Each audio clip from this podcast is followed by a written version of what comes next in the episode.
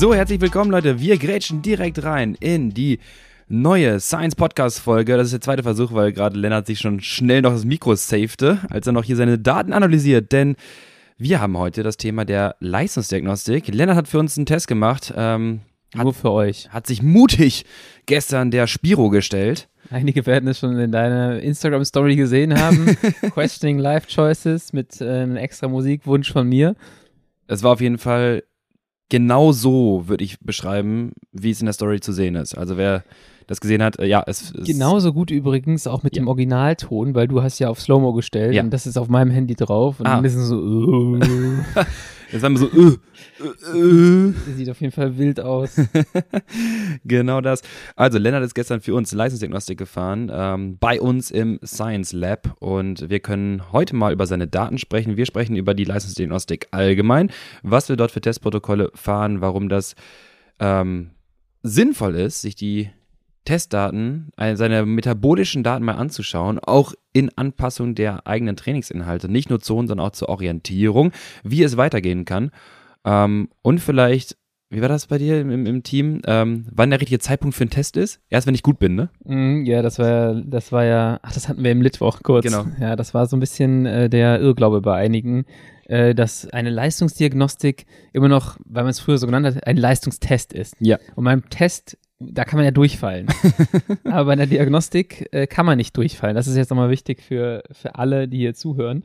Ähm, dass es eine Bestandsaufnahme ist. Ich meine, die meisten werden es wissen, es ist eine Bestandsaufnahme und sie bringt einem in jedem Fall weiter und man kann nicht durchfallen. Das heißt, äh, jetzt ist eigentlich November, Dezember ein super Zeitpunkt dafür und nicht erst im Januar, wo man sagt so, jetzt bin ich aber äh, fit genug. Ja, Zitat Teamkollegen, nee, ich kann jetzt noch keinen Test fahren, äh, ich, ich bin noch nicht fit genug dafür. Genau. So, und dann äh, im Januar kann man natürlich auch einen Test fahren. Ist ja jeder so ein bisschen anders in seinem Aufbau. Man sollte halt irgendwie zwei bis drei Wochen schon mal ähm, trainiert haben, dass man im, im Rhythmus ist und dann nicht Mhm. irgendwie so direkt aus der Off-Season rauskommt. Oh, das dann, habe ich, Dann ja. macht es halt einfach, dann macht es Sinn. Also Da würde ich einmal direkt fragen, hast du die, äh, das Video von GCN, von Richie gesehen, als er nach seiner Krankheit den ich Test habe gefahren noch ist? nicht drauf geklickt, aber er hatte mir schon geschrieben, boah, Bruder, ich bin zum Büro gefahren und bin übelst Anschlag gewesen bei so und so viel Watt. Also er meinte schon so nach seiner Offseason und nach Covid hatte er, glaube ich, auch das erste Mhm. Mal dann, ähm, war der schon echt ein bisschen neben sich. Weil ich auch damit konfrontiert wurde, nein, wir haben ihn nicht dafür bezahlt, dass er ungefähr 18 Mal Science gesagt hat im Video. Oh, das habe ich, das hab ich noch gar nicht geguckt. Lukas und Science taucht sehr häufig auf. Du musst jetzt wieder eine Diagnostik fahren kommen. Ja, also ich würde eher sagen, äh, die Werbung kommt aus äh, Cross-Content-Gründen, Ja. weil er Bock hat, sich testen zu lassen und ich Bock habe, ihm ein bisschen was zu erzählen. Ähm, genau, und äh, da ist er ein, aus seiner drei Wochen Krankheit, also komplett drei Wochen Pause, Mhm. Äh, relativ zeitnah jetzt einen Test gefahren, habe ich auch schon mal unter das Video kommentiert. Das ist natürlich nicht ganz repräsentativ. Er hat einen komplett miserablen Swift-Test, 20-Minuten-Test absolviert Ja. für seine Verhältnisse. Vielleicht wissen es die anderen noch. Wir hatten ja hier eine Podcast-Folge mit ihm. Der war ja richtig fit, als er zu uns kam. Er war übel fit. Wann war denn das? Das war letztes Jahr im, nee, das war dieses Jahr. Dieses Jahr, im Ähm, Sommer, Spätsommer. Nee, nee, nee, nee. Früher? Das war im Frühjahr. Da Frühjahr? hatte ich nämlich dann auch schon richtig, äh, richtig Schiss, als ich die Diagnostik gesehen Mhm. habe. Das war vor der Rennsaison, glaube ich. Also okay, also irgendwas das muss mit. irgendwann Januar, Februar gewesen sein. Als er Nein, so früh nicht. Ich guck gleich nach. Auf jeden Fall, äh, Richie dann um grobe Zahlen zu sagen. Also da, ich sag mal, um die 360 Schwelle, 370 vielleicht. Mhm. Besser als in seinen Conti-Zeiten, als wir noch Teamkollegen waren. Da kam man mal auf 350. Gut, hat sieben Kilo weniger gewogen, aber meinte, was Ja. hat's ihm gebracht? Am Ende war halt äh, auch nicht viel leistungsstärker. Und ja, ich sag mal, lass, lass ihn in die Ende, Ende der Saison, lass ihn mal eine 350er-Schwelle mitgebracht haben. Macht eine drei Wochen Pause, startet mit einem 20-Minuten-Test. Wir haben so häufig drüber gesprochen, Leute, wenn ihr in Leistungsdiagnostik fahrt und aus einer Pause herauskommt, macht bisschen Training vorher, Ja. denn ähm, einer der großen Faktoren zum Beispiel, die sich verändern, ist relativ rasch, in Tagen, wenigen Tagen, kann man aus dem Paper von Joyner ähm, und, und Lundby sich mal anschauen, Blutvolumen ähm, und einfach Gesamtvolumen Blut und entsprechend auch ähm, ja, Anteil der roten Blutkörperchen. Äh, und das wiederum, einfach nur Blutvolumen, ähm, also Flüssigkeitsvolumen deines, deines der in der Leitung, äh, wird sich so in wenigen Tagen verändern. Das heißt, wenn sich das reduziert, wird einfach zum Beispiel weniger Vorlass auf Herzen wirken. Herz wirft nicht so viel Blut aus, Muskel bekommt nicht so viel Blut. Das heißt erstmal nicht, dass die VHS Max allgemein nicht so hoch ist, sondern dass einfach temporär das gar nicht abrufbar ist. Als würden die Prozesse, als hättest du äh, deine große Fabrik äh, vier Wochen lahmgelegt und jetzt sagst du, okay, in Vollgas. Und alle Arbeiter Ja. so, boah, was habe ich letzt vor vier Wochen noch gemacht? Keine Ahnung. Ja. Und so muss man sich das vorstellen. Und er fährt einen Swift 20 Minuten Test. Ich glaube, es kam raus eine Schwelle von 275 Watt. Also minus 90 Watt oder sowas war das. Jo, das ist krass. das ist bitter. Jetzt aber das wir ist aber ja nicht hier, repräsentativ. wir sind hier wirklich reingegerätscht in die Folge, ne? Also normalerweise starten wir hier so ein bisschen entspannter rein in diese, in diese Folgen. erstmal, was ist, Erstmal so, Daten. was ist so passiert? Du haust dir den Leuten Minus erstmal die 90 Watt an der Schwelle. Ja, so äh, Podcast-Clickbait, was du gerade machst. Also, ähm, Ich hole die Leute früh ab. willst du was erzählen, was die Woche passiert ist? Ist bei dir diese Woche irgendwas Spannendes passiert? Oder ist es so eine schöne graue Novemberwoche gewesen, wo man in seinem Trott drin ist? Nichts Spannendes vorgefallen ist. Ich habe im Litwoch schon erzählt, wie mein Rennen verlief. Um es Mhm. kurz zusammenzufassen, äh, erst äh, technisch dann, also erst gedacht, ich gehe krachen, dann dachte ich, okay, es kann sein, dass ich äh, mich fange. Äh, dann Dropout im falschen Moment, wieder rangefahren. Lennart, ich will nichts hören. Ähm, dann wieder rangefahren, dann aber festgestellt, naja, vielleicht musste ich auch mal eine neue Kette gebrauchen, denn ähm, ich sag mal, sobald ich irgendwie ein bisschen Drehmoment auf die Pedale gebracht habe, ist die Kette sowas von über alle Ritzel gesprungen. Äh, war mir dann auch neu. Jetzt gestern äh, hatte mich unser ähm, Coach Marc und Diagnostiker Marc ein bisschen darauf hingewiesen, Junge, du brauchst eine neue Kette. Ich so, ja, ich weiß. Ja, nee, ich sehe es auch. Äh, und zwar, wenn du von seitlich auf das Kettenblatt vorne schaust, liegt die Kette auch nicht mehr auf den Zähnen. Also die Kette ist so lang geworden, dass die so. Abstände zwischen den Gliedern so weit ist, einsackt. Nee, eben nicht, sondern halt, dass sie schon teilweise an den Zähnen, ähm, weil der Abstand zwischen den Gliedern so Ach groß so. geworden ist, dass du siehst, dass sie gar nicht mehr auf den Zähnen richtig drauf liegt. Das heißt, sobald du halt dann Drehmoment Das draufbringst, liegt aber dann auf den Zähnen dann wirklich im wahrsten Sinne des Wortes. genau das, Zu nicht hoch. zwischen, genau, hast du recht, Ja. die, Glied, die, die Abstände nicht dazwischen, sondern tendenziell, es, es ist, am Anfang passt es noch und Ja. irgendwann siehst du im Verlauf, guckt mal alle auf eure Ketten drauf, ist der Abstand gro so groß, dass sie halt einzelne Glieder auf den Zähnen legen. Wenn du dann halt Drehmoment draufbringst, dann kannst du natürlich nicht erwarten, dass das äh, hält. Ketten sind teuer geworden ne, in letzter Zeit, das merkst jetzt auch du. Ja, Normalerweise früher eine Kette, was hat die gekostet? zwar nie. Zwar nie, ne? Hätte ich jetzt auch gesagt. Jetzt Und wir mit unserem Unwissenheit, keine Ahnung, wie es bei dir war, aber was hast du pro Jahr eine Kette durchgearbeitet? Eine? ja, ich habe auf jeden Fall nie mehr als eine Kette pro Jahr durchgearbeitet. Also wir hätten natürlich mehr gebraucht, so ist nicht. Kennst du das Gefühl, wenn du eine neue Kette drauf machst und denkst auf einmal, ah, guck an. Also da Mir kommt das Gefühl dann meistens eher damit, dass die Kette sauber ist und dass, das, dass die Kassette dann da sauber ist. Und denkst du, oh, das ist schlimm, oder? Ich habe die ganze Zeit weniger mit der Kette zu tun und mehr mit dem Dreck. ich bin noch, ich muss sagen, ich bin in meinem, in meinem ähm, technischen Optimierungs, äh, hier GCN Tobi darf mich gerne jetzt äh, einmal kreuzigen. Ich bin mit meinem ähm, technischen Know-how und Equipment noch nicht so weit, dass ich im Wachs-Game angekommen bin, weiß aber, wie geil das sein kann und habe eine neue Kette und auch einen neuen Kassettenblock und denke mir die ganze Zeit, wenn ich das drauf packe, dann muss ich einmal da, also wenn ich damit anfange, packe ich das eigentlich neu drauf und dann komme ich in diesen, diesen Modus rein, Mhm. habe aber das ganze Equipment noch nicht zugelegt. Also ich habe meinen Reiskocher noch nicht Ja. dafür mani- missbraucht und mein, mein Ultraschall-Reinigungsgerät und denke mir jetzt die ganze Zeit, das, ist, das war der, der Punkt, wo ich dachte, ah komm, ich arbeite die Kette jetzt durch den Winter und fürs neue Frühjahr, dann bin ich im Wachsgame angekommen, jetzt mache ich das, dann mache ich mir drei Ketten, lege ich mir zurecht und wachs da so mir einen vor mich hin. Ja, aber jetzt ist das Problem, dass ich so lange die Kette durchgenullt habe, dass ich dann äh, jetzt kein Rennen mehr fahren kann. Machen, das ist immer das Motto. Ich finde, Ja. das total wichtig. Macht die Dinge, weil sonst schiebt man die so vor sich her. Ja. Und dann denkt man sich, wenn man es gemacht hat, so, oh, warum habe ich das nicht früher gemacht? Ja, so, genau. Genau wie äh, Moxie kaufen, Ja, machen. ja. Das ist halt einfach, dann hat man, dann hat man mehr Zeit, wo man mit dem Benefit durch die Gegend fährt. Und ähm, Ja, aber was ist die Alternative jetzt gerade? Im Rennen bin ich dann irgendwie, weil ich keinen Drehmoment draufbringen konnte, ähm, noch die Attacke fahren wollte. Was mache ich? Fahre meine 6 Watt pro Kilo mit einer 115er Kadenz und habe das Gefühl, ich fliege gleich hier vom Fahrrad. ja, ich glaube, du musst sowieso mal, also GCN Tobi, falls du hier zuhörst, komm, geh mal zu Lukas, Ja, mach dem einmal das Setup Tutorial. richtig, sag Ja. dem Jungen äh, iPad plus Kicker und dann ist Ruhe. Ja, Tobi, mach mal, erklär doch mal bitte. Okay, das war Swift-Rennen. Ja. Ähm, Mittwoch hatten wir dann am nächsten Tag. Ich bin Swift-Rennen nicht gefahren, wegen der Diagnostik. Richtig. Äh, ich wollte noch ein Update geben zu den äh, Hit-Decrease-Intervallen. Das erste Mal Oh, ja. Hit-Decrease-Intervalle. Und ich war ja letzte Woche echt krass besorgt, äh, ob ich das packe. Hat er es gepackt? Hat er es gepackt, ja. Ähm, die Leute, die das auf Strava schon erstalkt haben, haben gesehen, ähm, ich habe es gepackt.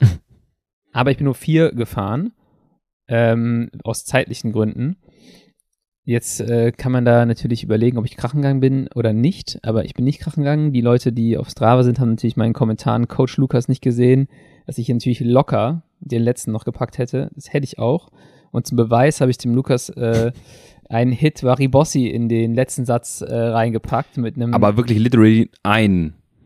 Ja, ich will es ja nicht übertreiben, so das ist das erste Mal, dass ich das hier mache. Erklär den Leuten ganz kurz, so, erklär den Leuten Vari, Varibossi mal ja, eben kurz. Ich wollte nur ganz vorsichtig nochmal gucken, so was passiert denn, wenn ich jetzt das noch damit reinmische.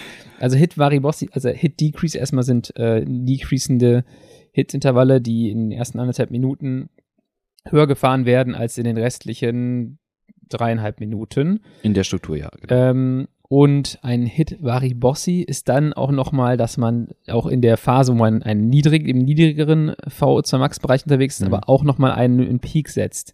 Der ist, das kann ich dir gar nicht sagen, wie lang ist der normalerweise und an welcher ich, Stelle ja, ist unterschiedlich? Erzähle ich sofort. Nee, also eigentlich ist es immer, die Struktur ist gleich, aber ich, ich erzähle mal ganz kurz, warum machen wir das eigentlich? Also Ronestad hat die, hat das mal sich angeschaut und das Ding ist halt, wenn ihr normales EB wir nennen es ja VHC Max EB-Intervall, also etwas, was oberhalb eurer Schwelle liegt, 105 oder 110 Prozent eurer Schwelle, 5 Minuten zum Beispiel gefahren, dann habt ihr das Problem, dass die eigentliche Zielzone für eure Sauerstoffaufnahme, ähm, euer System braucht halt ein bisschen, um anzufahren. Das sieht ja eine Herzfrequenz, das braucht alles ein bisschen hochzufahren. Und manchmal braucht das durchaus zwei Minuten, bis ihr in die Zielzone kommt von unserem 5-Minuten-Intervall. Das heißt also am Ende effektiv hatte drei Minuten in der realen Zone. Ja. Was dann Ronestad sich überlegt hat, ist, warte mal, wir könnten doch die ersten 1,30 zum Beispiel mal deutlich intensiver fahren. Und wenn das Laktat dann richtig kickt und langsam man merkt so, oh, das kann ich nicht halten, dann gehen wir mit der Intensität runter, bleiben aber mindestens etwas oberhalb der Schwelle, weil sonst kommt ihr wieder in, eine, in einen erholteren Zustand. Also ihr müsst so ein bisschen oberhalb der Schwelle bleiben. Ja. Was dann dazu führt, dass man denkt nach 1,30, boah, ich gehe gleich hier komplett hops, no chance. Und just in diesem Moment, wo du denkst, es geht nicht mehr, geht die Intensität so gerade runter genug, dass es dann doch wieder haltbar ist. Ja. Also eigentlich sind die einfach nur mies, die Intervalle.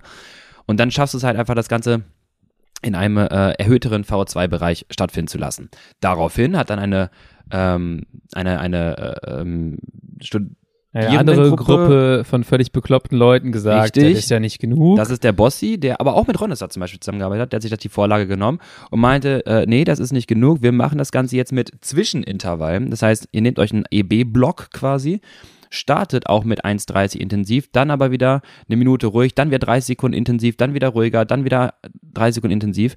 Das Ganze findet ihr auch in manchen Trainingsinhalten. Für genauere Infos schreibt mir sonst, dann schreibe ich euch mal die, das Protokoll mal durch. Also von Bossi et al. und haben herausgefunden, dass die Zeit oberhalb von 90 Prozent noch mehr erhöht werden konnte. Also wie so kleine MIDI-Antritte innerhalb eures EBs. Keine Sprints, ganz wichtig, aber so kleine Trigger-Intervalle. Ja. Für alle, die es aber so noch nicht gemacht haben, die sind schon brutal mies. Also da sollte man schon eine gewisse Laktattransporterfähigkeit mitbringen und auch äh, sich, ja, auch Bock haben, sich zu quälen. Siehst du mal, deswegen war ich ganz, ganz vorsichtig. Ich habe das ja im letzten Satz dann einmal nochmal probiert, ähm, weil ich ja auch die Reaktion gar nicht, also ich kannte diese Intervallform generell, die Hit-Decrease ja noch gar nicht und dann ähm, war es sowieso super spannend. Ich bin da reingefahren, dachte, okay, no chance, dass ich das fahre. Mhm. Ähm, und dann ging es eigentlich ganz gut. Aber man muss auch sagen, du hast dann so ein bisschen, ich sag mal, das ist wie, ja, wie, wie der Antritt in der letzten Runde oder so. Ja, okay, das, also, war, natürlich, das war natürlich Show. Ja, so ein bisschen, so, die, den, den, so ein bisschen schon. Also danach hast du noch 30 Sekunden gehabt, bis das Training zu Ende war. Genau. Ich sag mal so, mutiger wäre es gewesen, wenn du zwei Minuten vorher ja, gemacht hättest. Mutiger, ne? Ich, will, ich wollte ja gar nicht, wie das reagiert. Ich wollte jetzt schon die vier äh, auf jeden Fall durchziehen können und dann nicht so eine Aktion starten und dann im vierten Krachen gehen, wie so ein richtiger Depp. Deswegen habe ich gedacht, na, dann probieren wir das erstmal ganz vorsichtig. Ich bin so ja äh, so, ein, so ein vorsichtiger Wissenschaftler. Ja, so, so wie ich früher im, im äh, Swift-Stream, äh, als wir die VZ Max-Intervalle gefahren sind. Ich habe letztens noch ein Video gesehen, wie ich dann wirklich motiviert im ersten Intervall sehe, boah, heute so gute Beine da. Dann mache ich mal 20 Watt mehr. Und du spulst fünf Minuten vor und auf einmal diese Scheiße. Dafür hast du noch immer meinen maximalen Respekt für diesen Stream. So, weißt du, oh, so Hit-Intervalle live vor Leuten zu fahren und ja. dabei dermaßen häufig in die Scheiße zu greifen. war echt, war echt, äh, echt war, gut. Ja, nee, das war wirklich. Und dann habe ich noch diese, diese fetten Scheinwerfer auf mir gehabt. Wir hatten kein, ein Mini-Fenster, der, der Wahoo, der Kicker Headwind da, der, der hat einfach nur, ähm, Wahoo Headwind, der hat einfach nur warme Luft entgegengepustet. Mehr war das nicht. Das Beste war, als du das, das, das Smartbike dann gefahren bist, was oh einfach underreaded hat. Und das war Katastrophe. also jeder, der das nochmal gucken will, es war einer der letzten Hitwoch Das glaube ich. sein. Da ja. fährt der Lukas irgendwann auf einem Smartbike und das Ding hat ein bisschen weniger angezeigt als die äh, Rolle, die er vorher genutzt hat. Ich sag mal, Und- 40 Watt weniger, ey. Äh, und, Das war komplett anderes Level. und da geht's halt in die Intervalle rein und dann endet das auch relativ schnell. Ungefähr so wie wir gestern beim wir schon, ich will nicht nur Lukas shame, ich kenne das Gefühl ja, ja. ähm, aber das ist halt. Das ist so, das ist so bitter, weil ich kenne ja auch irgendwann meinen Körper und ich weiß ja einfach, ich, ich habe ja schon mal gesagt, ich differenziere sehr stark zwischen kardialer Belastung, also so Herz-Kreislauf-System und halt lokal in den Beinen. Kennst ja genau, auch. kenne ich auch. So, und viele kennen es vielleicht auch von euch zu Hause, wenn die nur die Beine zumachen. Und wenn du das Gefühl mitbringst, Beim Warmfahren schon bekommst, Ja. dass irgendwas hier gar nicht so Nee, ganz das, stimmt. Das Schlimme ist ja, beim Warmfahren wäre es ja schön gewesen, weil hätte ich gemerkt, okay, ah, keine Ahnung, ich könnte jetzt mal mutig sein, also einfach sagen, komm, hier runter. Aber beim Warmfahren ging das sogar noch. Und dann gehst du ins erste Intervall. Dann geht das erste Intervall von fünf geht's auch noch. Und dann merkst du aber, das Problem ist, dass die erste Pause Ja. zu kurz ist, um dich irgendwie wieder auf ein Level zu bringen. Was, du kannst ja nicht die Pause pausieren, weil du machst ja das Workout mit allen mit gleichzeitig. Das heißt, das ist ja, du bist ja, musst ja parallel mitlaufen. Du kannst ja gar nicht adaptieren heute. Und dann gehst du ins zweite Intervall und merkst direkt nach 30 Sekunden so, holy shit. Ich gucke mir auf jeden Fall gleich nochmal diesen Stream an, weil das ist dieser Moment Oh in der Gott. Pause, wo du merkst, oh scheiße, es findet keine Erholung statt. Nein, Und du wirst so leicht panisch, so, okay, die Zeit tickt. die Zeit tickt runter, aber Ja. irgendwie fühle ich mich immer noch scheiße und jetzt gleich geht's wieder los und ja, vielleicht klappt's ja und dann Ende. Findige Experten konnten dann auch immer sehen, dass ich ganz schnell mal zwischendurch mal aufgestanden bin. Man, man, ich habe mal ganz gerne versucht, dann irgendwie so ein bisschen die Muskeln zu entlasten, dass ein Bein ein bisschen mehr übernimmt, das andere sich mal ein bisschen ausruhen kann.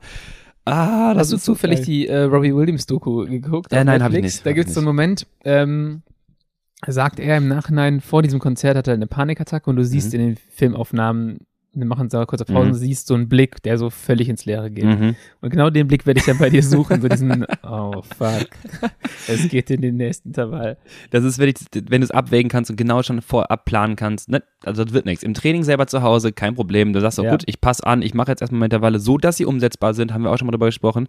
Für alle, die auch jetzt mir nochmal eine Mail dazu geschrieben haben. Äh, man darf auch mal in den Pausenzeiten etwas verlängern, wenn dadurch die Intervalle gewährleistet Genau, wenn man werden können. nicht packt, das ist halt Genau. super wichtig. Darum geht's erstmal. Wenn du das Livestream vor, äh, was war, 600 Vor Leute, Millionen Leuten. Millionen hat Zuschauer, die wir da hatten und äh, 1000 Teilnehmer im, äh, im Ride, wenn du das dann mitmachen äh, machen musst, ah, Den bitter. klassischen Walk of Shame. Ja, so die Walk of Shame. Ähm, ja, What of Shame. What of, what of Shame. So habe ich mich auf jeden Fall gestern auch gefühlt, Ja. äh, um dann äh, meine Überleitung in das Diagnostikthema äh, zu machen. Äh, an der Stelle noch, bevor wir es vergessen. Wir Ja. haben äh, angekündigt, es ist die letzte Woche bis Dezember noch, wo wir die Trainingspläne zu den äh, alten Preisen anbieten. Die, ähm, die, wie nennen wir die, Training Peaks, Training, Trainingspläne. Äh, Online-Pläne. Also die Online-Pläne, die Wochenpläne. Äh, also schlag nochmal zu. Am 1.12. werden wir da ein bisschen was anpassen, werden aber auch noch ein, zwei Trainingspläne oder sogar noch mehr Mhm. hinzufügen. Du hast ein bisschen dran rumgespielt und hast noch ein bisschen was was an Add-ons gemacht. genau. Ähm, das ist jetzt an der Stelle nur der Hinweis. Und dann jetzt einfach mal in das Thema rein. Was wir machen wollen, hast du schon grob gesagt. Wir wollen ein bisschen? Achso, ja, machen wir da. ja, wir wollen einfach grob über, wir wollen erstmal sprechen über Diagnostikformen, Ja. ähm, Vor- und Nachteile. Wir wollen ein bisschen auf äh, meine Diagnostik eingehen, was man dann erkannt hat, was man vielleicht vorher nicht so gedacht hätte oder, Mhm. oder wusste. Und dann auch die ähm, Trainingsanpassungen besprechen, die Ja. wir jetzt machen werden, wo wir vorher vielleicht einen anderen Weg gewählt hatten. Ja. haben. Darf ich noch ganz kurz was zu Online-Plänen sagen? Ich Ganz will, kurz. Ich will nur ankündigen, dass, weil ein paar Leute danach gefragt haben, wir es ja gesagt hatten vor Wochen, dass zum 1. Dezember auch der Modulplan existiert. Das ja, gut, heißt, das darfst du sagen. Okay, der Basisplan, der, also quasi ein Baseplan, wie quasi auch schon aus unseren Online-Plänen kennt, unser Standardvorbereitungsplan für die Saison, der aber zu zwei definierten Tagen innerhalb der Woche Modul, extra Modul erlaubt, wie zum Beispiel ein Krafttraining oder ein Lauftrainingsplan, den man dann auch sich dann kaufen kann und gleichzeitig beide Trainingspläne einträgt, also für einen Montag, Mhm. immer montags beginnend bitte, Die greifen dann einfach ineinander. die sozusagen. greifen ineinander, genau. Und das heißt, du hast halt dann immer einen Slot frei für ein Modul und das Modul ist dann entweder Laufen oder Kraft.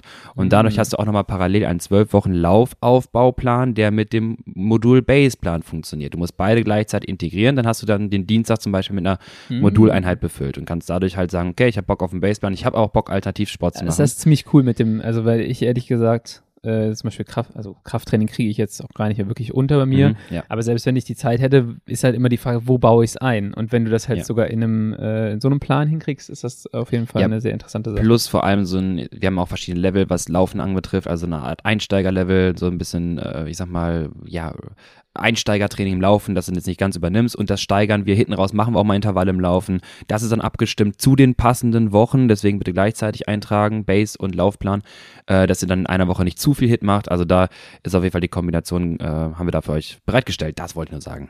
Top. Gut.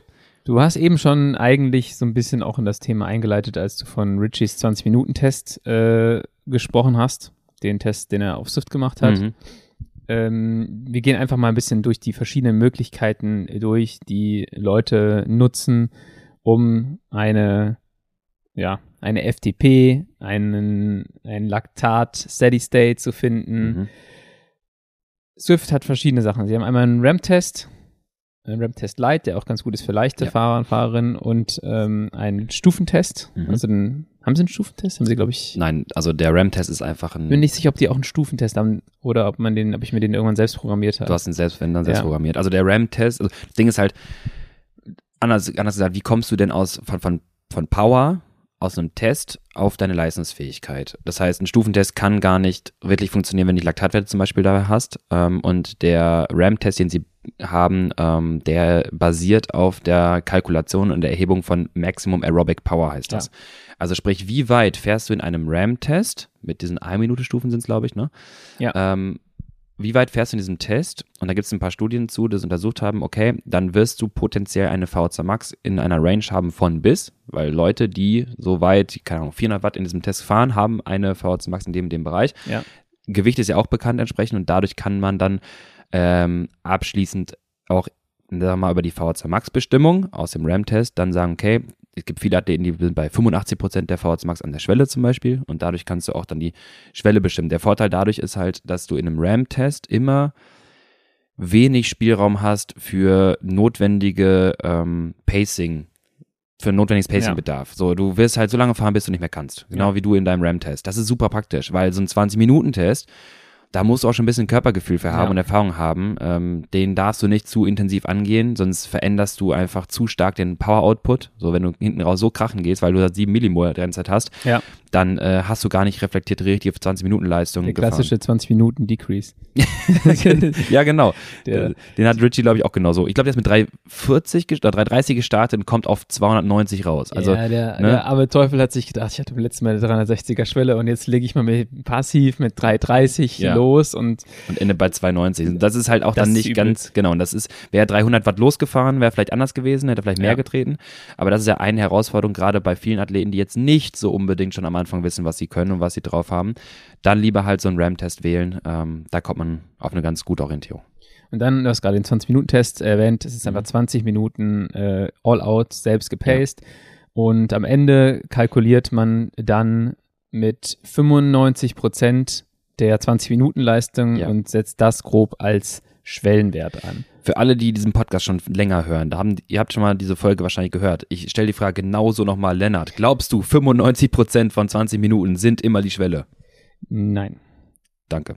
Ähm, aber ich will auch noch so auf den RAM-Test eingehen. Also ich glaube, Ja. du hast gerade schon einen guten Vorteil genannt. Es Mhm. ist äh, vom Pacing her total einfach. Du kannst ihn zu Hause machen, du kannst ihn auch beliebig oft wiederholen, du kannst es einmal im Monat machen und sagen, okay, ähm, der spuckt mir hier eine Veränderung aus. Ja. Das Problem ist, hast du ja gerade schon gesagt, wir sagen tendenziell, wenn du so und so weit fährst, hast Ja. du eine VZ Max von so und so viel. Ja. Und du nimmst dann diese VZ Max in die nächste Rechnung und sagst, normalerweise, wenn man eine VZ Max Mhm. von so und so viel hat, Ja. dann hat man auch eine Schwelle von so und so viel, aber man kann halt nicht mit reinnehmen, was hast du hier eigentlich für einen Fahrertypen. Ja, So. genau. Und das, das Ding ist ja, du, du, du. Das wird gleich noch relevant bei mir. Das ist eigentlich ein super Beispiel von meinem, bei meinem Test und Voll. von dem letzten Jahr. Voll, weil das Ding ist ja, was, was kannst du aus dem Test rauslesen? Du kannst ja nur schauen, wo ist Abbruch. Also wir nennen es halt PPO, Peak Power Output. Ja. Wie weit fährst du in diesem Test? Das kannst du berechnen auf die Sekunde genau. Toll. Aber du hast keine weitere Metainformation. Es gibt ja dann noch die Möglichkeit über Power Profiling, also so ein bisschen, was kannst du auf drei Minuten, was kannst du auf fünf, acht, zwölf Minuten, dann hast du mehr Informationen. Mhm. Dann nimmt man nicht einfach nur plakativ die äh, Leistung minus fixen Anteil wie bei 20-Minuten-Test. Du bekommst aber eine Art ja, wie ich schon sagte, Profiling. Du siehst in gewissen Bereichen kann ich so viel Energie erzeugen. Drei Minuten Test über 180 Sekunden kann ich so viel Energie erzeugen. Über 300 Sekunden im 5 Minuten Test kann ich so viel Energie erzeugen. Darüber kann ich dann schon bestimmen, wo könnte eine VHC Max liegen und dann über das Pro Profiling auch eine VHC Max und eine Schwelle bestimmen. Aber dadurch haben wir, haben wir zum Beispiel auch ganz große Diskrepanz oder vielleicht diese Erkenntnis der Diskrepanz zwischen 5 Minuten Wert und 20 Minuten Wert oder 3 Minuten Wert und 18 Minuten Wert wenn das zum Beispiel relativ gering ist, wissen wir, dass du halt anaerob, also im Kurzzeitbereich, nicht ganz ja. so leistungsstark bist wie vielleicht in der Dauerleistung. Aber ein RAM-Test hat immer den Nachteil, du fährst ein Protokoll und wir schauen nur, wie weit du fährst. Zum Überprüfen jetzt nicht verkehrt, aber er gibt dir, also du kannst natürlich alle vier Wochen so einen Test machen, dann wirst du eine Entwicklung vielleicht sehen. Aber du musst halt immer standardisieren, du musst auch die richtigen Beine dafür mitbringen. Und nur du, weil du weitergefahren bist, heißt das erstmal nicht per se, dass dein Körper metabolisch deutlich besser geworden ja. ist. Sehen wir gleich an deinen Daten. Und gleichzeitig weißt du auch nicht, was, in das, was ist das große Potenzial? Ist es wirklich die VHC Max, die wir ändern müssen? Wie ist meine Effizienz? Sonst solche Sachen, das wissen wir alles nicht. Ja. Das ist jetzt eigentlich schon die, die nächste Form, die du da besprochen hast. Also wenn wir so, wir haben Swift RAM Test, Swift 20 Minuten Test, äh, Power Profiling Test ja. ist das andere. Äh, wo würdest du das am Ende dann wie setzt man das am Ende um? Also ich glaube, da musst mhm. du ja schon entsprechende Software auch haben und ein bisschen kalkulieren können. Ich denke, ja. das geht mit hier mit WKO. Ähm, kannst du über die Time Trials was bestimmen. Da musst du schon ein bisschen tiefer in den Daten drin stecken. Klar. Äh, für die, gehen wir es mal so schrittweise durch. Du hast gerade angefangen, äh, Rad zu fahren und willst das erstmal so eine Leistungsaufnahme machen. Dann kommst du mit einem Swift RAM-Test oder einem 20-Minuten-Test schon mal in einen Bereich, wo du sagst, ich weiß jetzt ganz, ganz grob, wo meine Schwelle ist. Es liegt die bei 180 oder liegt die bei 280. Und das ist erstmal in Ordnung. Und das ist erstmal in Ordnung für die ersten Wochen des Trainings, ähm, ja. glaube ich.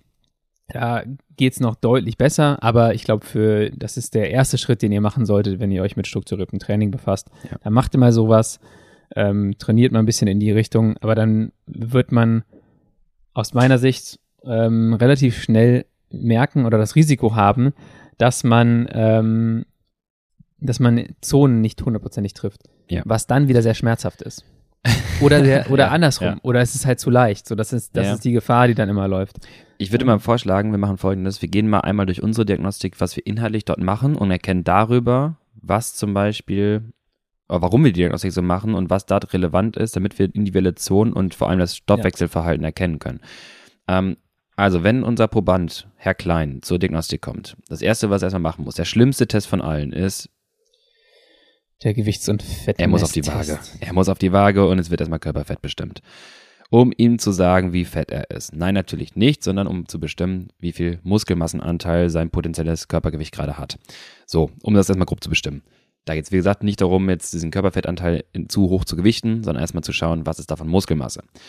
Dann gehen wir in eigentlich einen realen Test. Wir beginnen mit einem Stufentest. Stufe heißt längere Stufendauer mit kleinerer Steigung, wie zum Beispiel in einem RAM-Test. Da geht es darum, ein Steady State zu erreichen, also eine Leistung zu fahren und der Körper passt sich irgendwo mit seinen Systemen an. Das können wir dann messen, wo du ungefähr stehst. Und dann machen wir die nächste Stufe. Das unterscheidet zum Beispiel auch einen RAM-Test in der Interpretation von einem Steady-State-Stufentest.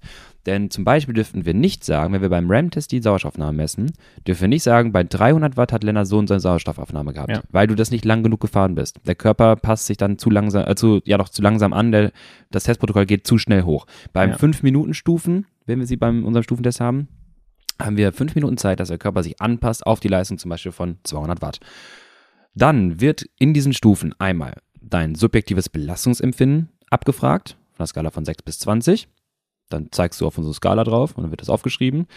Dann, wir werden deine Herzfrequenz ablesen, dass wir einfach da nochmal einen Parameter haben. Laktatwerte werden gemessen. Das heißt, wir kriegen nochmal ähm, eine Interpretation deiner aktuellen Laktatkonzentration. Das ist übrigens auch schon eine Möglichkeit, dort eine Schwelle zu bestimmen oder Zonen zu bestimmen. Ähm, da gibt es verschiedene Möglichkeiten. Wir können uns anschauen, wenn zum Beispiel Laktatwert unter 1 oder 1,5 ist, dann bist du eher im Low-Intensity-Bereich. Wir könnten auch sagen, der äh, Wert zwischen 1,2 und 1,5 könnte Fatmax sein, irgendwo in dem Bereich. Und irgendwann gibt es so einen Punkt, ab einer gewissen Intensität, dann driftet das so ein bisschen nach oben ab. Ja. Und jetzt sehen wir auf einmal, ah, hier passiert irgendwas. Ähm, ich finde es ganz spannend, lass mal einmal mit Laktatwerten arbeiten, weil wir können halt zum Beispiel ähm, drei Zonenmodell von Seiler ganz plakativ aufstellen, theoretisch im Stufentest. Lit ist 0 bis 2 Millimol, Threshold ist 2 bis 4 Millimol und High-Intensity-Training ist alles über 4 Millimol. Wäre schon mal möglich. Ja. Das können wir auch mit deinen Daten machen. Das wird aber vielleicht manche individuelle, Stoffwechselverhalten nicht ganz äh, repräsentieren. Manche kommen zum Beispiel im 1,8er Laktatwert schon an und wenn die losfahren, haben die ja schon relativ rasch 2, irgendwas. Ja. Dann hast du einen sehr, sehr kleinen Litbereich. Aber es wäre eine Interpretationsmöglichkeit und dann siehst du aber trotzdem irgendwo in, bei dir war Stufe 72, dass ein Laktatwert von 2, irgendwas auf irgendwas, ne, 5,4 5,4 irgendwie ja, sowas hoch, in die Richtung hochspringt. Genau. Und da können wir schon sagen, ah, warte mal, Leute, hier passiert irgendwas. Das konnte ich dir auch sagen.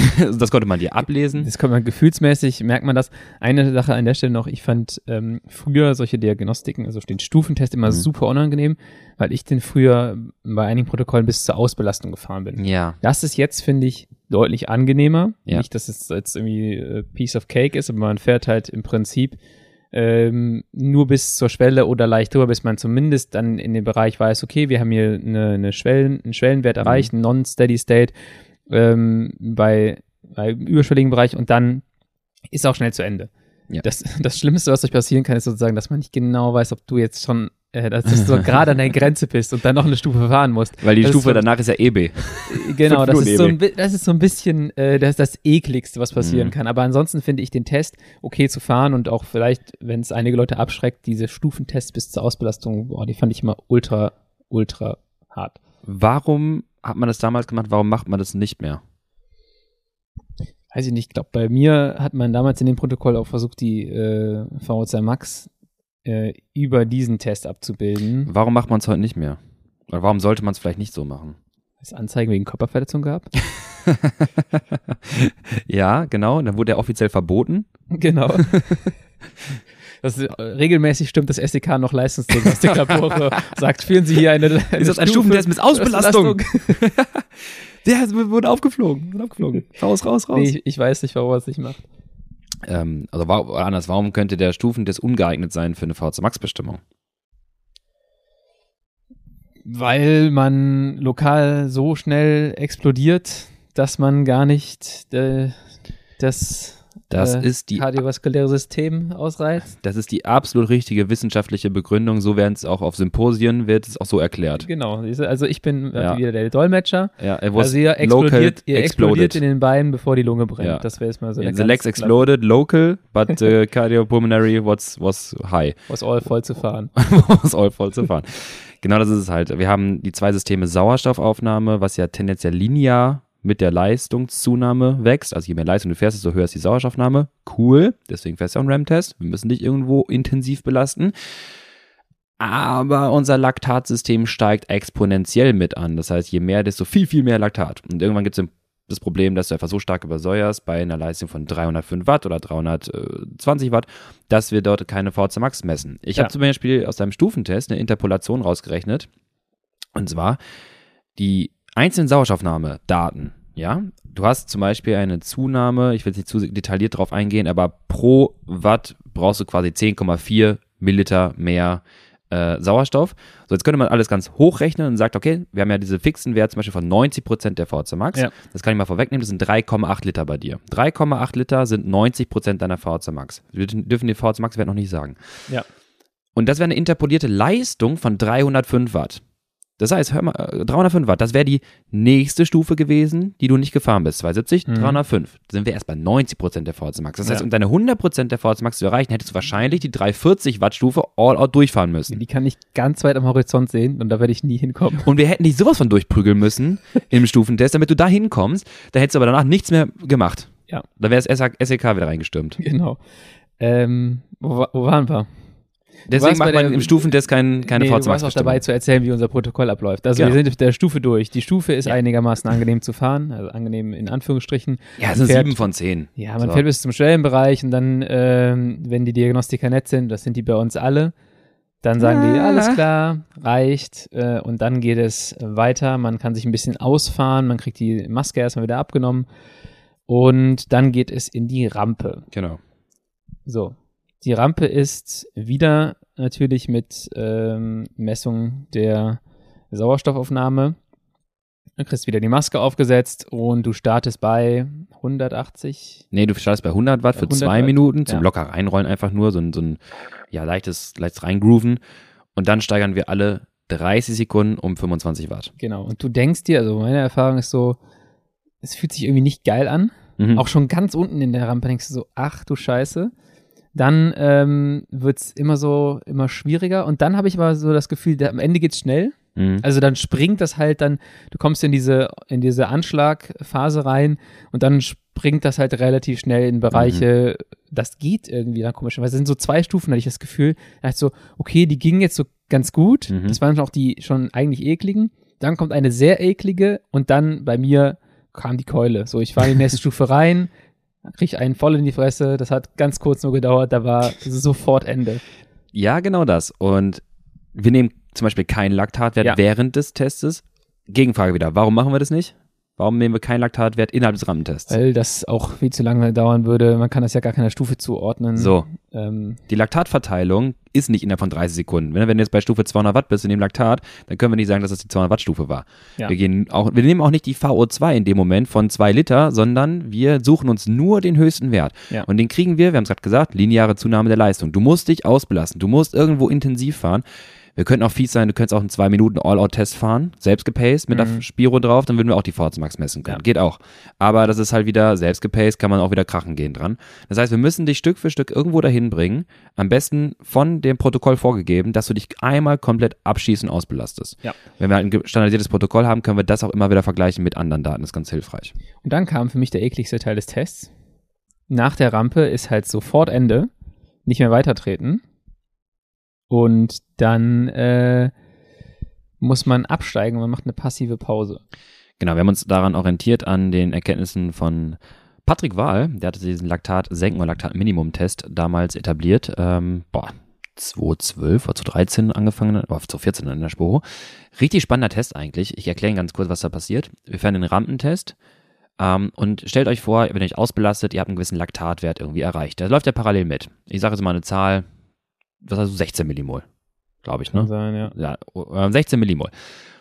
Ähm, du kommst vom Rampentest runter, wir stoppen eine 7 Minuten passive Pause raus, du setzt dich auf den Stuhl, machst erstmal nix. Das heißt, du hast 16 Millimol produziert, die schwimmen irgendwie im Körper rum. Das die ist ein reiner Überlebenskampf gewesen bei mir gestern. das ist mies, ne? das war einfach muskulär so eklig. Ja, ich hasse das auch. Ich, hab, ich bin auch einer der, ich sag mal, ich habe drei Leute gesehen, wo es nicht funktioniert und ich bin einer von denen. Mhm. Ähm, du sitzt dann auf dem Stuhl, das Laktat verteilt sich und du hast jetzt irgendwie dann 16 Millimol. Dann springst du wieder aufs Rad nach sieben Minuten passiver Pause und wir steigen mit einer Leistung wieder ein, eine Art Mini-Stufentest, unterhalb deiner Schwelle, unterhalb Ja. deines maximalen Laktat Steady States, denn dort ist was? Äh, da ist wieder der Aufbau, grö äh, der Aufbau kleiner als ähm, Der Abbau. der Abbau. Genau das. Du baust erstmal Laktat ab. In dem Fall war es bei dir 190 Watt, glaube ich, ne? Ähm, 190 210, glaube ich so. als Einstieg? Kann sein, ja. Okay, ist, sagen wir einfach 200 Ja, Watt, ist wurscht. egal. Genau, egal wie, also 200 Watt, irgendwie 4, 5, äh, 50, 60 Watt unterhalb der Schwelle. Also 200 Watt. Wir steigern die Leistung jetzt alle 90 Sekunden, alle 1,30 um 10 Watt. Wir messen jedes Mal Laktat und jetzt wirst du einen Verlauf feststellen. Laktat-Senkentest, der Name impliziert schon, was passiert. Deine 16 Millimol werden sich erstmal reduzieren. Du wirst dann vielleicht auf eine 14 Millimol. Und im nächsten Stufe, in der nächsten Stufe kommst du auf 12 Millimol. Und es wird immer intensiver. Und irgendwann hast du 12, hast du 10, hast du 9, hast du 8 und dann wieder Dann- 9, 10, 12. Und dann ist auch relativ schnell Abbruch. Und dann ist auch wieder Das ist Abbruch. übrigens der angenehmste Test gewesen. Fandst du? Ich fand den super angenehm, weil das Allerschlimmste war der RAM-Test und danach die passive Pause. Aber bei der passiven Pause habe ich, habe ich wirklich richtig hart gelitten. Mhm. Und sobald ich wieder aufs Rad konnte, war es so, oh, endlich. Ah, okay, die stimmt, ersten ja. anderthalb Minuten, nach den ersten anderthalb Minuten merkst du, okay, die Muskeln erholen sich Ja. mehr. Du hast dann, das haben wir ja gestern auch schon besprochen, du hast einen extrem hohen Laktatwert, aber der ist im Blut und das ist dir irgendwie scheißegal. Aber lass, Also, lass da ganz kurz drauf eingehen, genau. Ich finde das super spannend für alle Athleten, die dort sitzen, äh, diesen Test fahren. Wenn du die fragst, wie geht's dir gerade? Ähm, Denen geht es erstmal immer besser. genau, und der Laktatwert ist auf einmal auf 14 Millimol. Und jetzt denkst du so, hä, warte mal, Ja. wie Du kann das denn dann sein? also mit 14 Millimeter und sagst so, oh, mir geht's richtig geil. ja, wie sind Und- die Beine? Ja, gut. Die sind top. Ja. So, und jetzt, Leute, das klingt ja komplett konträr zu dem, was man aus dem Stufentest, zum Beispiel aus dem RAM-Test kennt. Das finde ich so spannend, weil es beschreibt ziemlich genau, was passiert. Laktat in der Zelle ist scheiße. Das muss aus der Zelle Ja. raus. Dann hast du zunehmende Azidose, also äh, H-Ionen und Laktat in der Zelle. Heißt wiederum, pH-Wert fällt runter und irgendwann funktioniert die Zelle nicht mehr. Das ist der Grund, weshalb du beim RAM-Test die Keule Ja. kriegst. Wenn das Zeug erstmal ins Blut abgegeben wird und dann verteilt, weil womit, Quizfrage, wo messen wir Laktat? Im Blut, im Ohrläppchen. Im Ohrläppchen, genau. Oder Finger, genau. Also im peripheren Blutsystem. Das heißt, es ist schon verteilt. Es ist nicht mehr lokal im Bein, es ist schon verteilt. Lokal in der Muskulatur, in der Muskelzelle, die gerade benutzt wird, kann es durchaus sein, dass Laktat deutlich tiefer ist, oder wird so sein, dass du Laktat abbaust, aber der Wert ist noch bei 16 Millimol. Teilweise steigt er nochmal an auf 17, 18 Millimol. Die Leute sagen, ja, passt schon. Ja. Und das ist das Schöne daran, wenn du es erstmal schaffst, das ins Blut abzugeben, ist es okay. Das kriegt der Körper hin. Der Ja. kann es über die Puffersysteme stückweise abbauen. Aber es tut nicht weh. Also die besten Beine des Tages hatte ich da gestern mit 15 Millimol. Wirklich. Das war, da sagt so, alles klar, das kann ich jetzt hier ziemlich lange fahren. Das Einzige, was ich dann immer merke, habe ich auch gestern gesagt, äh, einem wird nach einer längeren Zeit dann so ein bisschen übel. Oder mir wird so ein bisschen Oh übel. ja, das ist interessant, ne? Also ich habe das ähm, immer mal wieder, wenn ich so richtig lange äh, mit einem hohen Laktatwert fahre, Mhm. Dann wird mir so ein bisschen schlecht. Das kann halt irgendwie zum Beispiel so ein 20-Minuten-Anstieg sein, Ja. wenn du den richtig paced oder wenn du den vielleicht auch falsch paced, Ja. also ein bisschen overreaching paced. Weißt du ein Ähm, bisschen, warum? Kannst du es herleiten, warum? Ist schwierig, aber. Mm, nicht so Und zwar geht es da auch um, um ein bisschen um den pH-Wert und Säurehaushalt. Und der pH-Wert im Blut droppt nicht stark, weil das wäre lebensgefährlich, aber es wird registriert, dass du quasi einen Shift, vor allem auch lus- äh, muskulär, lokal hast. Und ähm, was ist das sauer, säu säurehaltigste im ganzen Körper? Magensäure. äh, Und dann versucht der Körper das Ah. auszugleichen. Deswegen kann man, kann es sein, dass man nach intensiven Belastungen, die Bahnsprinter werden es können, da, da wird immer ein Eimer daneben stehen, dass man sich Ja. einmal übergibt. Der Körper versucht quasi gegen zu regulieren und schmeißt die Magensäure raus. Deswegen wird der schlecht dabei. Ah, okay, das ist interessant, ja. Mhm. Das war das Einzige, was ich so ein bisschen nach dem Test gemerkt habe, aber ansonsten hatte ich richtig geile Beine und dachte mir so, Mhm. cool, also ja, fahren wir. Fahr, fahren wir. Fahren wir, Abfahrt, alles voll zu fahren. Genau, alles voll zu fahren. ähm, genau, das heißt, was haben wir jetzt für Erkenntnisse? Wir fassen zusammen und dann kommen wir gleich auf deine Daten zu sprechen. Wir Ähm, haben, Ja, ich will. Ich, willst du sagen? Nein, nee, mach nur die, mach nur die Erkenntnisse. Ich Okay. wollte nur was zu dem Testprotokoll sagen, was ich insgesamt einfach sehr, sehr spannend finde. Mach Vor du allem mit dieser, mit dieser Laktat, mit der, mit der Senka. Ja, dann mach du erst. Das finde ich äh, einfach eine super Ergänzung zu der normalen Stufe und der Rampe. Ja. Einfach, weil es das Ganze noch ein bisschen genauer macht. Weil es ein bisschen genauer validiert, so, hey, okay, Genau. Wo ist denn wirklich, äh, man hat im Prinzip zwei Möglichkeiten, unter Laborbedingungen eine, einen Schwellenwert zu bestimmen, was halt einfach schon mal sehr, sehr geil ist im Vergleich zu normalerweise einem Wattwert, den du nimmst, wo du dann sehr viele Annahmen triffst und dann sagst, da ungefähr liegt die Schwelle, dann hast du Ja. da bei der, bei dem Protokoll halt zweimal, wo du was misst. Genau, das, super. wir validieren innerhalb unseres Testprotokolls so ein bisschen unsere Vorhypothese. Ja. Wir beginnen also mit dem Stufentest, wir sehen die Laktatwerte und dann hast du bei 2,35, hattest du 2,97. Da können wir sagen, du bist nicht bei der Schwelle, du bist unterhalb deiner Schwelle, Ja. kommst aber langsam in die Nähe. Und der nächste Wert war dieser starke Sprung auf dann 5,4 zum Beispiel. Das heißt, wir wissen, Ja. irgendwas zwischen 35 und 270 kann sein. Das heißt, wir haben eine ziemliche Einschätzung zwischen 35 Watt, was ja schon erstmal nicht verkehrt ist, wo wir sagen können, hier ist irgendwo Threshold. Und das ist wichtig bei Leuten mit einer geringeren absoluten Leistungsfähigkeit. Also ich nehme mich jetzt mal mit dazu Mhm. und auch darunter, auch vor allem bei leichten Fahrerinnen und Fahrern, ist es halt eine extrem große Stufe manchmal. Also Mhm. man, und deswegen ist es so wichtig, bei, bei oftmals bei so Tests sagt man ja, okay, man macht halt nur die Stufe, aber es ist dann super wichtig, das auch nochmal zu validieren, Mhm. vor allem wenn man dann äh, eigentlich einen großen Schritt macht bei 35 Watt Stufen. Ja, genau das ist es halt. Und dann haben wir jetzt schon mal diese Vorhypothese. Dann kam im, in den Swift RAM Test, wir haben eine VZ Max gemessen, gleich kommt die Zahl, ich will so ein bisschen anteasern, und haben schon eine VZ Max, also eine Größe eines Motors, wir haben schon irgendwo eine Einschätzung, wo könnte deine Schwelle sein. Dann lassen wir dich nochmal diesen Senkentest fahren, weil der Vorteil ist halt, du hast eh Laktat vorher aufgebaut, den Ja. RAM-Test. Jetzt das zu nutzen, ist einfach nur schlau. Du machst den Senkentest, irgendwo hast du dann halt dieses Laktat abbauen, abbauen, abbauen. Laktatgleichgewicht, beziehungsweise dann wieder Laktataufbau. Und das war bei dir dann bei der Leistung von 264, wenn wir es interpolieren, wenn wir es genau Ja. machen, war 264 auch dann die Leistung, wo du Laktat wieder aufgebaut hast. Das wäre jetzt zum Beispiel im Stufentest synonym zu einer, ähm, zu einer, zu einer Laktatkonzentration von ungefähr 5,3, nee, 5 Millimol, so, 5 Ja. Millimol Laktat. Und dann können wir sagen, ah, warte mal, hätten wir jetzt eine 4 Millimol Schwelle bei dir angewandt, dann wärst du vielleicht eher bei 245 Watt gewesen, Ja. Schwelle. Wir wissen aber, du bist besser als das. Das kann durchaus sein, dass entweder im Stufentest am Anfang Laktatkinetik noch nicht so ganz angesprungen ist. Mhm. Das hast du gesagt, am dritten Test waren die Beine besser. Oder dass du einfach ein Typ bist, der eine hohe 4 oder 5 Millimol an der Schwelle hat. Das ist auch in Ordnung. Das einen gibt es höheren. Steady-State-Punkt, so, Höheren dass man sich Steady-State-Punkt. an einem höheren Punkt einfach einpendelt. Genau, und das sehen wir halt durch den Senkentest. Plus dann halt die VHC Max, können wir ziemlich genau dann sagen, was du an Leistungsfähigkeit mitbringst. So, ich habe gestern die Frage gestellt, Leute. Äh, was hat Lennart für eine VHC Max? Es haben ungefähr Sieben Leute, Lennart, haben dir zugetraut, dass du eine VHC Max unter 35 Milliliter pro Minute pro Kilogramm Körpergewicht hast. Das bedeutet, du wärst maximal, ähm, wie so ein, in der Sportwissenschaft heißt es sedentary, also du bist einfach ein sitzender, nicht sportlicher Mensch. Rekordtief war von sie mit 11. Ja, also ich habe es auch gestern schon gesagt, so in dem Zustand, in dem mich Fonsi vor zwei Wochen fotografiert hat, da sehe ich auch aus, als hätte ich eine 11er VZ Max, aber ich habe dann doch mehr als 11 gehabt. Das können wir definitiv sagen. Ich, das höchste, was äh, gemessen wurde, war, äh, geschätzt wurde, Entschuldigung, war, ähm, ich glaube, eine 70, 71. Ich muss mal gucken, wer es war. Irgendeiner hat dir eine 71 zugetraut, boah. wo ich sagte, boah, das ist äh, spannend. Das finde ich gut. Das ist eine super Wahrnehmung von mir. ja, es hat, ähm, warte, der Nils heißt er, würde ich sagen, war am nächsten dran. Er hat gesagt 61,5.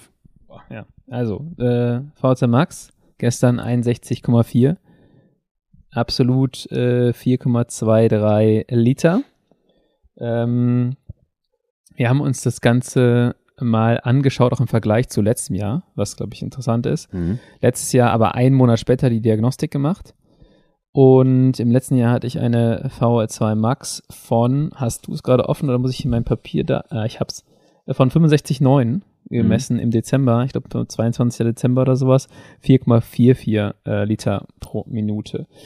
Jetzt finde ich das allererste, was mir dann ins Auge springt, ist, ich habe letztes Jahr bei dem Test eine 265er Schwelle gehabt, jetzt gestern 264er Schwelle, aber die mhm. Max ist halt schon irgendwie signifikant unterschiedlich. Das heißt, das war der, also eine super interessante Erkenntnis mhm. aus dem Test und auch der Grund für mich, weil, wo ich jetzt sage, okay, selbst wenn ich die Stufen gleich fahre, habe ich gestern auch gesagt, so irgendwie mhm. fahre ich plus minus immer das Gleiche, dann ist es trotzdem wichtig, den Test zu machen, weil man halt noch richtig gute Ableitungen daraus ziehen kann. Ja. Weil ich jetzt am gleichen Ergebnis rauskomme ja. mit anderen, mit einer anderen Zusammensetzung. Genau, jetzt würde auch die Trainingszone irgendwo wieder ähnlich sein, weil was wir brauchen ist zum Beispiel VHC Max Intervalle ja. oberhalb deiner Schwelle, also ein Non-Steady-State-Bereich, das wird wieder ähnlich sein. Wir haben auch schon in der Vorbesprechung gesprochen, dass das auch zu dem, was du gerade im Training machst, ganz gut passt. So, es ist jetzt irgendwie nichts Überraschendes. Es ist vielleicht, keine Ahnung, ich hätte dir mehr VHC Max gewünscht, ganz ehrlich, aber ist halt jetzt erstmal so.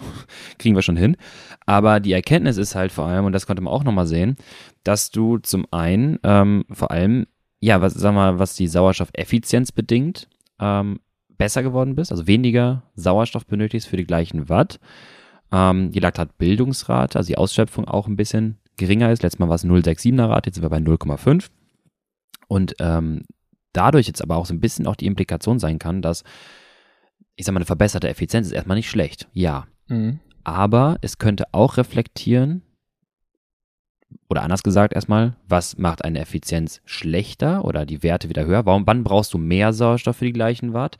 Wenn du einen uneffizienten Turbo zum Beispiel zuschaltest, wie deine Typ 2a-Fasern, Typ 2x-Fasern, und es kann sein, dass dein Typ 2a-Fasern vielleicht ein bisschen Potenzialgrad haben, noch weiter Leistung erbringen zu können in deiner, äh, in der, in der äh, ja, Leistungserbringung bei 270 Watt oder 300 Watt. Das ist auch nicht verkehrt, weil diese sind, werden quasi zugeschaltet, wenn du halt die VHC Max zum Beispiel erhöhst, dann hast du anteilig auch mehr Typ 2a Fasern. Kannst halt sagen, mehr VHC Max gleich auch schlechtere Effizienz so ein bisschen. Ja. Es sei denn, du machst explizit Effizienztraining. Zeigt aber so ein bisschen, dass es eventuell sein kann, dass ähm, wir halt mehr Typ 2a Fasern durch das VHC Max EB-Training zum Beispiel antrainieren könnten und dadurch große Effekte auf deine VHC Max erzielen könnten.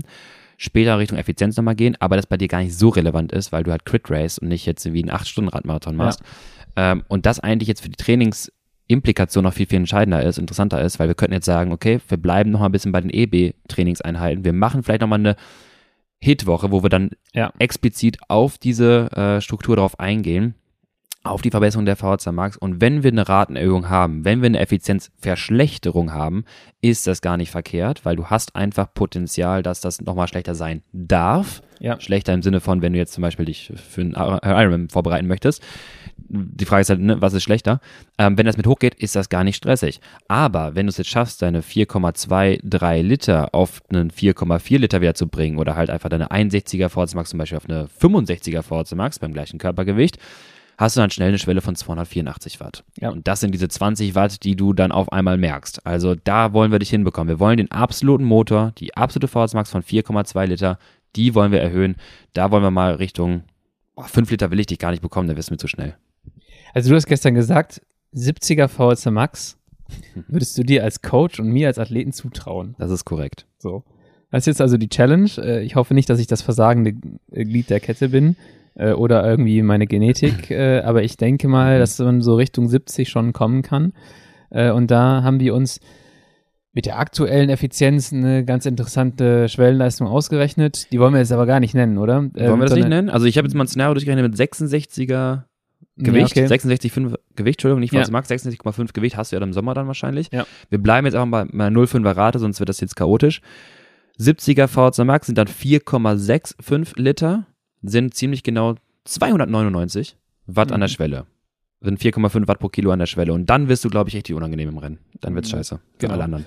Das ist, glaube ich, dann der Punkt und das wollte ich ja immer mal messen, deswegen mache ich auf jeden Fall auch im Sommer noch mal eine Diagnostik, ähm, um den, den Punkt zu messen, wie funktioniert das System Lennart. Also wenn, wenn konkurrenzfähig und was sind die Parameter, die man dann misst. Das wird, glaube ich, äh, auch nochmal super spannend. Project 4,5 Lenny. 4,5 Watt pro Kilo. Ja. Okay, Das, ist das Szenario. Das, das können ist wir das halt Szenario, okay. Das ist das Schöne übrigens auch für alle diejenigen jetzt, die Interesse haben an Diagnostik und da mal hinkommen wollen, mal zu uns kommen wollen, sich testen lassen wollen. Wir können herausfinden, was ihr für Potenziale habt. Also was ist bei euch der Parameter, den wir am ehesten verändern können. Ist vielleicht eure Rate schon sehr, sehr niedrig und dann müssen wir an der VZ Max arbeiten. Und wenn ihr zum Beispiel eine Vorstellung habt, sagt ihr, ja, äh, sag mir mal, was eine 300 Watt Schwelle wäre oder 320, dann können wir es natürlich hypothetisch mal errechnen Das ist interessant. Weil, also ich sag mal so, mit diesem Ziel der 70er VHC Max, das äh, finde ich schon super, super cool. Klingt so, ja auch geil, ne? Klingt geil. Ähm, und äh, gleichzeitig die Auswirkungen, die das haben würde auf die Leistungsfähigkeit, ist einfach für mich ein großer Motivator.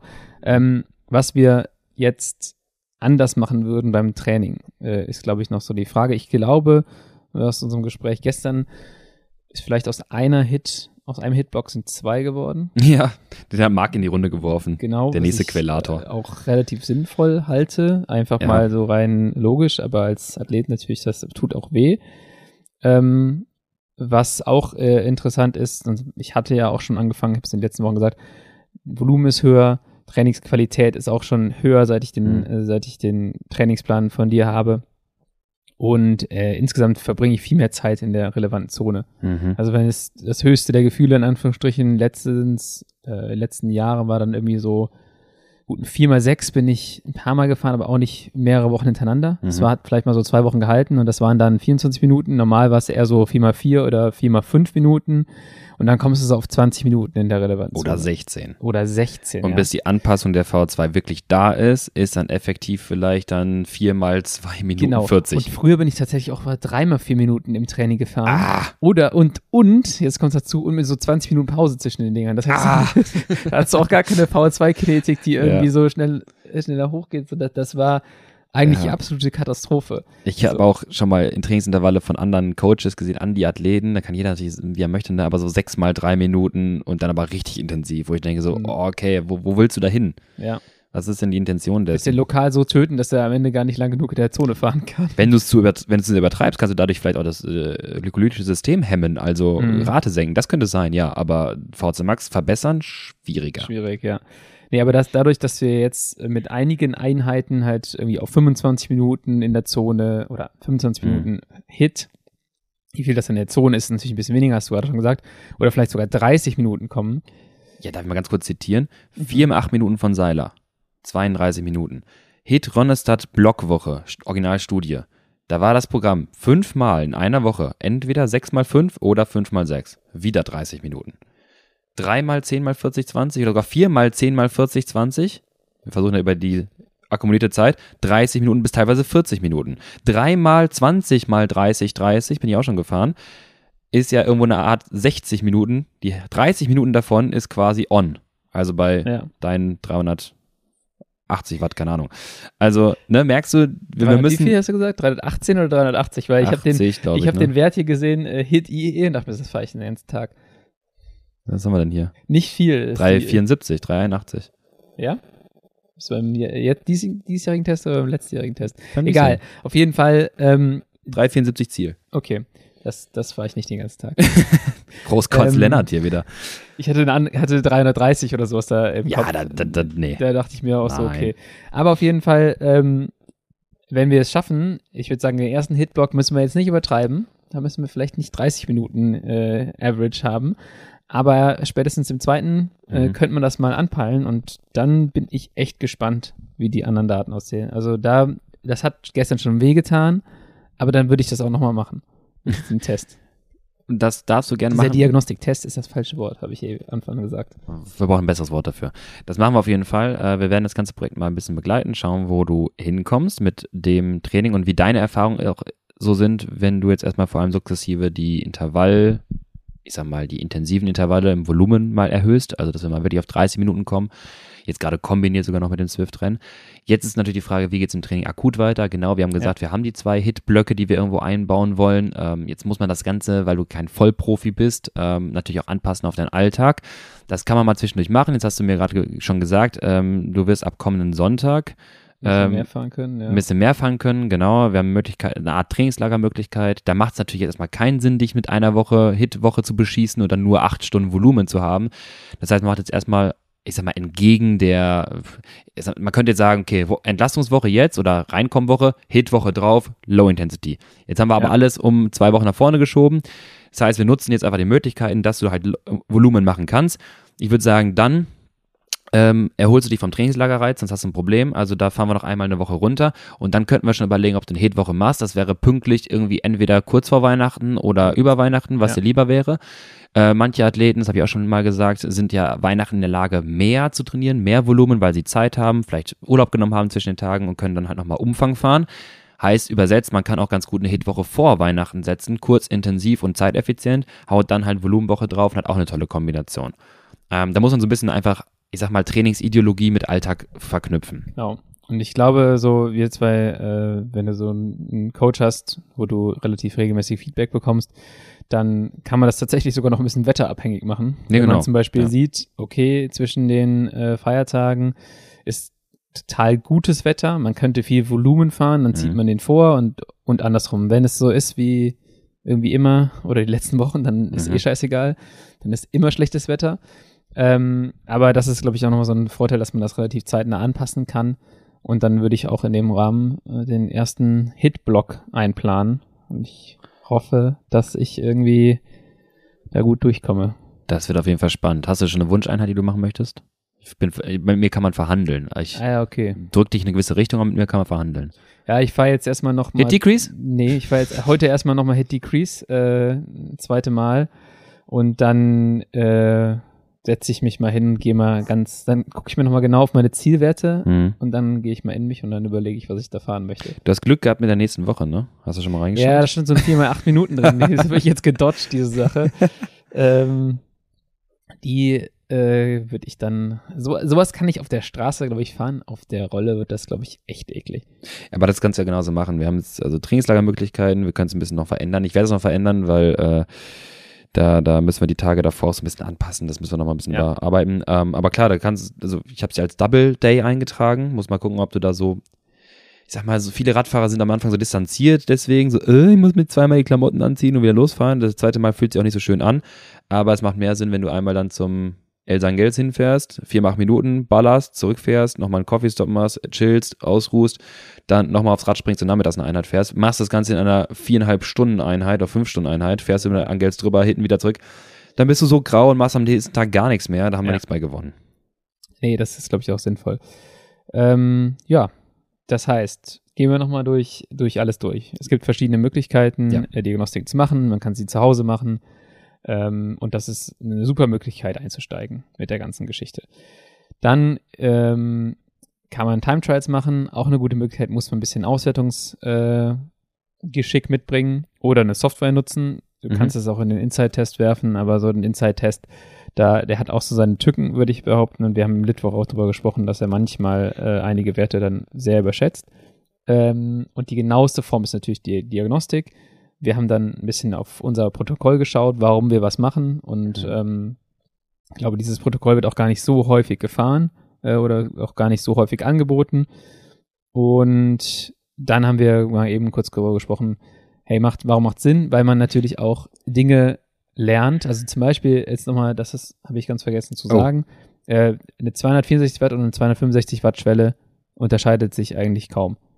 Aber die Zusammensetzung, also Ja. bei mir jetzt, aber die Zusammensetzung ist halt schon irgendwie signifikant unterschiedlich. Ja, Das heißt, wenn man nur auf FDP geht und die FDP ausgespuckt bekommt, dann weiß man am Ende nicht wirklich so genau, was man jetzt targeten sollte im Training. ja, ja. Und da, das finde ich halt ähm, das Spannende an so einer Diagnostik. Also sonst könnte man natürlich sagen, klar reicht so eine FDP-Bestimmung irgendwie aus äh, für viele, Mhm. aber ich glaube, es ist so schon super wichtig zu wissen, hey, woran muss ich arbeiten?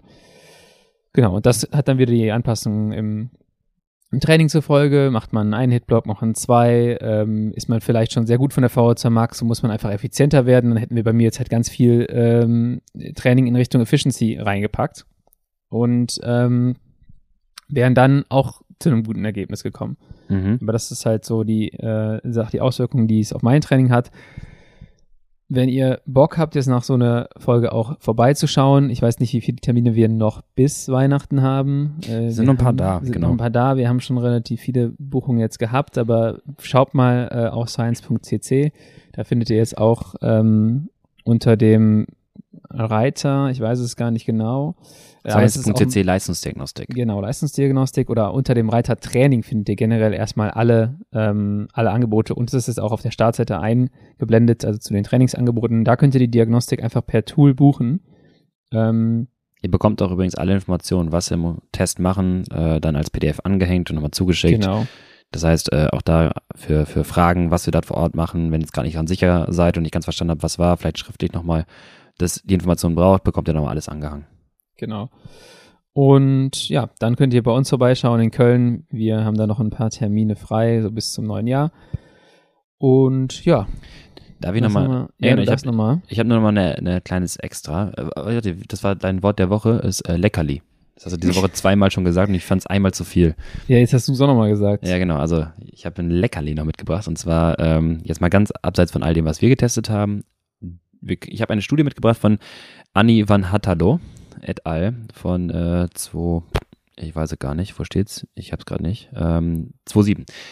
Determination of critical power using a 3 minutes all-out cycling test Schön. wenn man sich mal komplett die Keule geben möchte, und ich glaube, das hat irgendwie eigentlich gar keiner Bock, aber ich finde es auch interessant, ich habe gestern noch mit unserem Coach Finn darüber diskutiert, ein, diese Probanden, diese, diese Probanden mussten fahren, ähm, einen RAM-Test, haben den VO2 Max bestimmt, die hatten einen Critical Power Test, also quasi ne, das Time Training, was wir gemacht haben, äh, aus verschiedenen drei Minuten, fünf Minuten, zehn Minuten kannst du eine Critical Power, also eine Schwelle bestimmen. Und dann musste sie einen Test fahren, ähm, einen drei Minuten Test als Wingate-Variante. Weißt du, was es bedeutet, Lennart? Wingate. Ähm, Hast du schon mal 30 Sekunden Wingate gehört? hm, ich habe das schon mal gehört, ich wusste auch mal, was das war, aber jetzt gerade. Das ist nicht gepaced, sondern voll rein. Ach Ganz ja, wichtig. nee, oh Gott. Da hat man, mir mal, da hat man mich mal gefragt, ob ich einen 1 minuten Wingate-Test machen möchte. Oh Gott. Da habe ich dankend abgelehnt. Ich, also, nochmal ganz kurz zum Verständnis unserer Physiologie. Ich habe es auch schon mal gesagt, wie unser Körper funktioniert und wie, wie meine, mein Laktatstoffwechsel funktioniert. Ganz kurz zur Orientierung. Ich bin mal auch für eine Studie einen 30 Sekunden Wingate-Test gefahren. Ja. Also ganz kurz, Leute. 3, 2, 1. Vollgas rein und dann die hard hinten raus. Also wirklich krachen gehen, aber bis zur 30. Sekunde. Das ist der längste Test der Welt. 15 Sekunden Sprint-Test ist ja schon lang, wenn du zum Genau. Beispiel eine VLA Max äh, versuchst zu Und das geht einfach weiter.